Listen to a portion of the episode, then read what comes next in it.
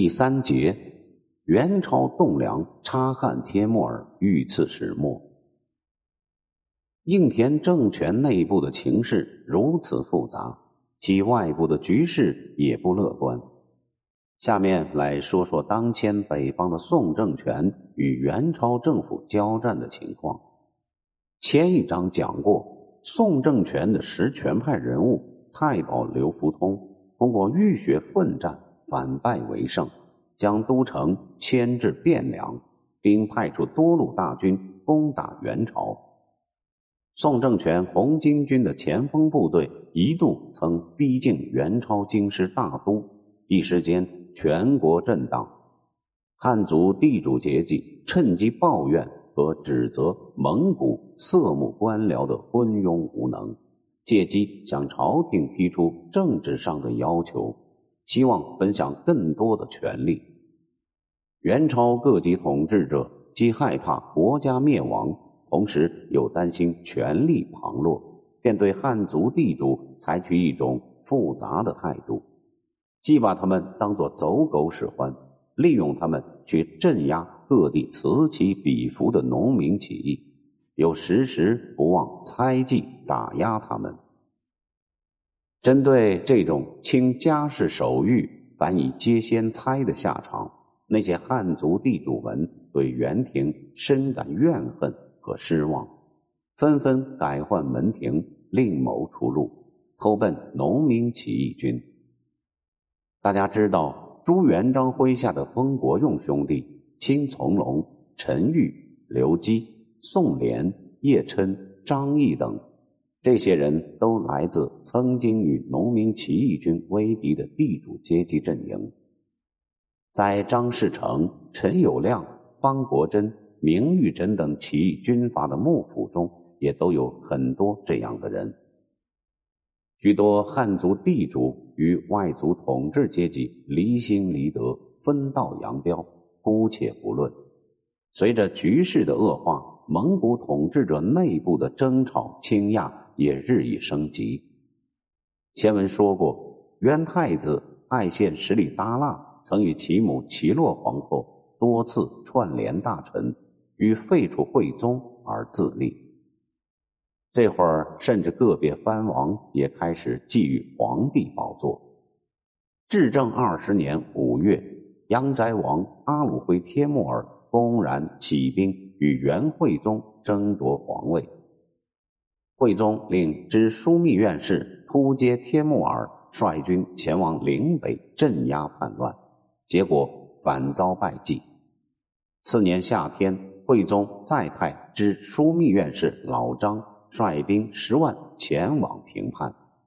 随行出征的还有阿鲁辉帖木儿之弟乌都帖木儿。阿鲁辉帖木儿兵败，其部将托欢见其势穷，便与宗王囊嘉。御书虎儿土花等人生擒阿鲁会帖木儿，押送京师。惠宗下令将其处死，诏令乌都帖木儿承袭阳斋王爵位。元朝统治阶级内外交困，照理来说，这种形势有利于农民起义军。遗憾的是，与元廷直接发生大规模战争冲突的宋政权红巾军。他们没有能够很好的利用这种局势去争取更大的胜利，却反倒由于自身的原因使战争局势发生了逆转。由刘福通直接领导的宋政权红巾军，与历代大多数农民起义军一样，它有一个致命的缺点，即纲领简陋，形式草率。宋政权打着一个“弥勒下生”和“明王出世”的口号起家，可是起义七八年来始终没有拿出一个明确的政治纲领，而仅满足于对原政府的随机征伐。广大农民群众无法从那些虚无缥缈的口号中得到实惠，并看到希望。天长日久，便对这个新生政权。逐渐失去热情和支持，加之刘福通等人没有在占领地区建立和实行系统完善的政治经济制度，其根据地飘忽不定，并不巩固，无法对其军事行动形成长期的战略支撑。此外，军事行动随机草率，数路攻伐大军各自为政，自行其事。且大多数将士生性具有农民的狭隘散漫，甚而至于窝内残杀。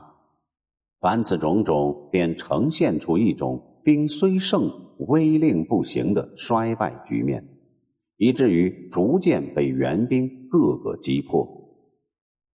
为蒙元王朝立下这个汗马功劳的将领是察罕帖木儿。至正十八年五月。元惠宗升任察罕帖木儿为陕西行省右丞兼河南行省枢密院事，令其全力征讨宋政权的红巾军。察罕帖木儿感戴朝廷恩遇，义务练兵训农，以平定四方为己责。他以重兵驻防太行，并并分兵屯驻关陕、河洛、荆襄等地。将刘福通的数路大军死死阻拒于京城大都之外。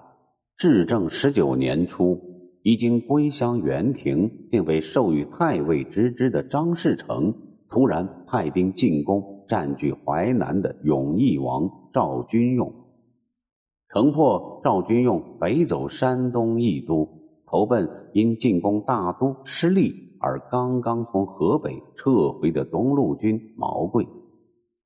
初来乍到，赵军用重演当年自徐州投奔亳州、挟制郭子兴的把戏，与毛贵发生摩擦，并于当年四月寻机袭杀了毛贵。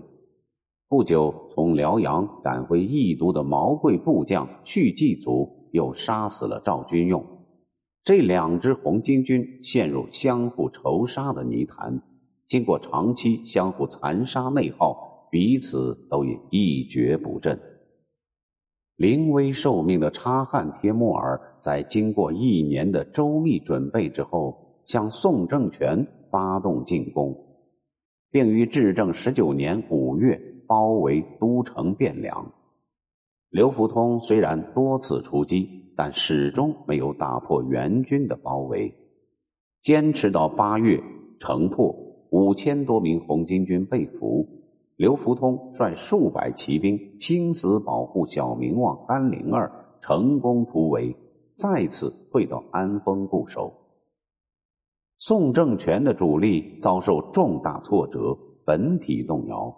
由关舵等将率领的中路军的一个分支部队，在进攻大都失利之后，绕道攻入高丽；另一个分支部队则被察罕帖木儿消灭于山西。河北境内，由李武、白不幸、李喜喜等人率领的西路军，也在陕西遭到察罕帖木儿和李思齐的强力打击，损失惨重，最后被迫退入四川。总之，宋政权曾经的辉煌，如同昙花一现般凋谢。